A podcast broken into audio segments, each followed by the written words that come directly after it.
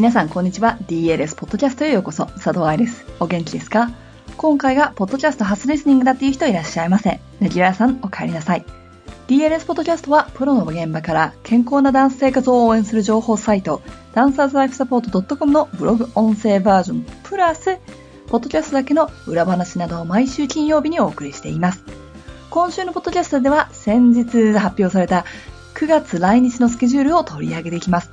去年の秋来日で争奪戦に負けたという悔しがっている人たちから DLS のセミナーにちょっと興味があるなという人までどんなクラスなのかをぜひ聞いてみてください。まずは DLS の来日スケジュールをちょこっとだけ見てみましょう。今私は1月、4月の下旬から5月、9月という期間で3回来日セミナーをしています。新学期に合わせて4月下旬から5月のボディコンディショニングセミナーをはじめとするセミナー等で体を作る勉強をします。それを4ヶ月続けてだいぶ体が使えるようになったなと思ったら次は9月に表現力セミナーで表現力と違うジャンルのダンスを踊ることも勉強します。そして今までの相対性を1月の冬季バレエ講習会で見せてもらおうというのが DLS のプロを応援するサイクルになってるんです。1月の冬季バレエ講習会は5日間踊りっぱなし。しかも1日にクラスが4つあります。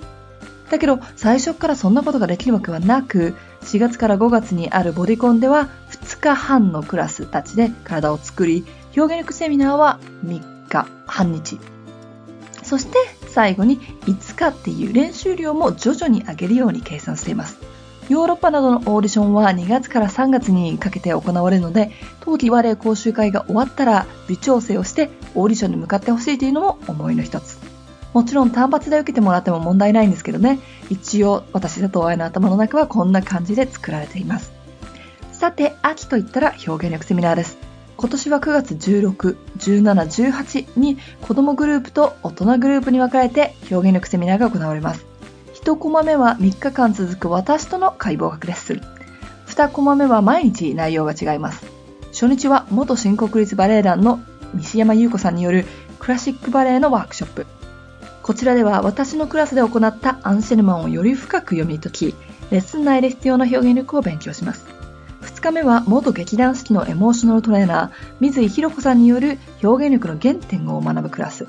ただの笑顔だけではない舞台で使える表現力の基本を学びます。最終日は海外留学経験も豊富な現役ダンサーのさゆりさんによるコンテンポラリークラス。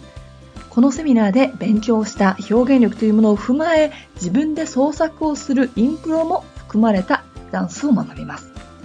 バレエダンサーを目指していたら絶対にやっていきたい練習ですし、教師の方も表現力を指導するためにぜひどうぞ9月23、24日にはダンサーの足インテンシブセミナーがあります。去年瞬殺だったこのセミナー、今年の春は福岡、札幌でも定員となった人気クラスです。こちらは2グループに増やして今回東京に持ってきました。強く踊る土台となり、バレエスタンスの最初にもなる足。この部分にフォーカスしながら自分の足に合うポワントを選ぶ方法やメンテナンスの仕方、つま先強化からポワントで強く踊り続けるためのエクササイズなども勉強していきます。ダンサーを見る治療家、トレーナーのためのセミナーも9月23日に残ってきます。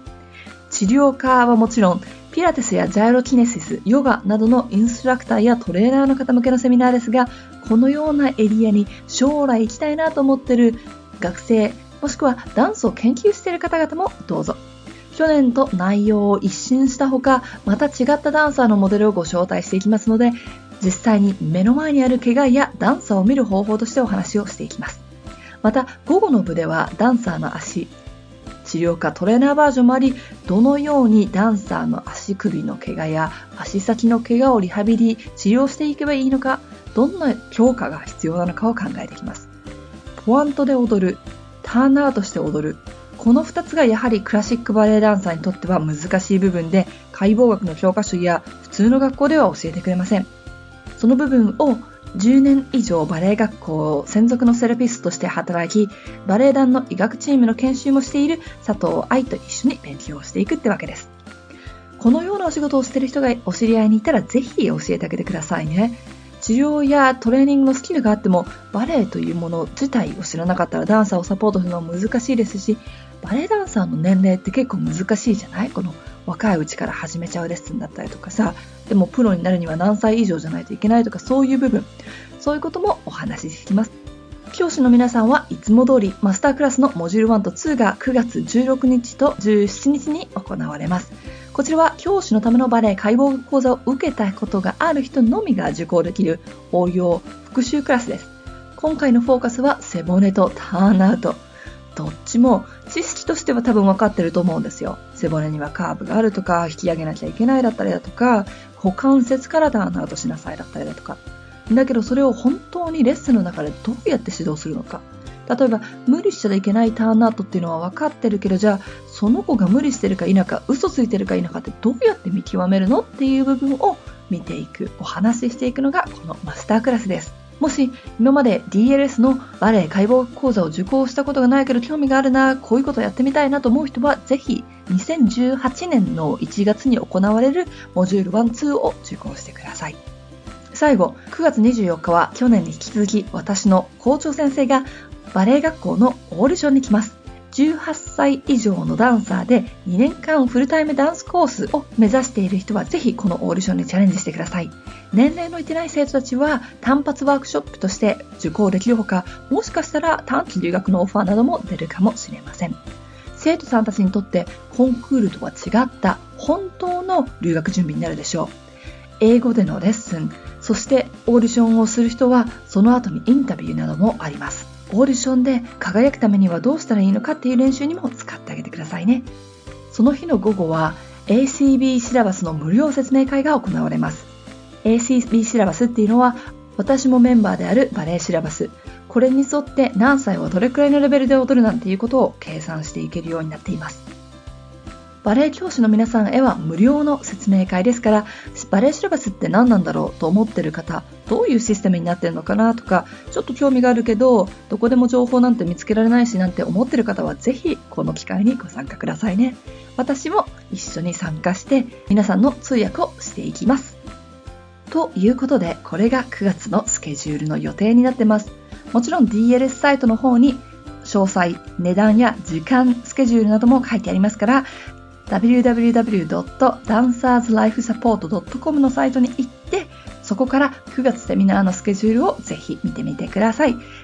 セミナー会場だけで手に入れることのできるスペシャルアイテムなんかもそちらに書いてありますし、申し込みってどうやるんだろうという人のために動画の方もありますから、そっちも確認してください。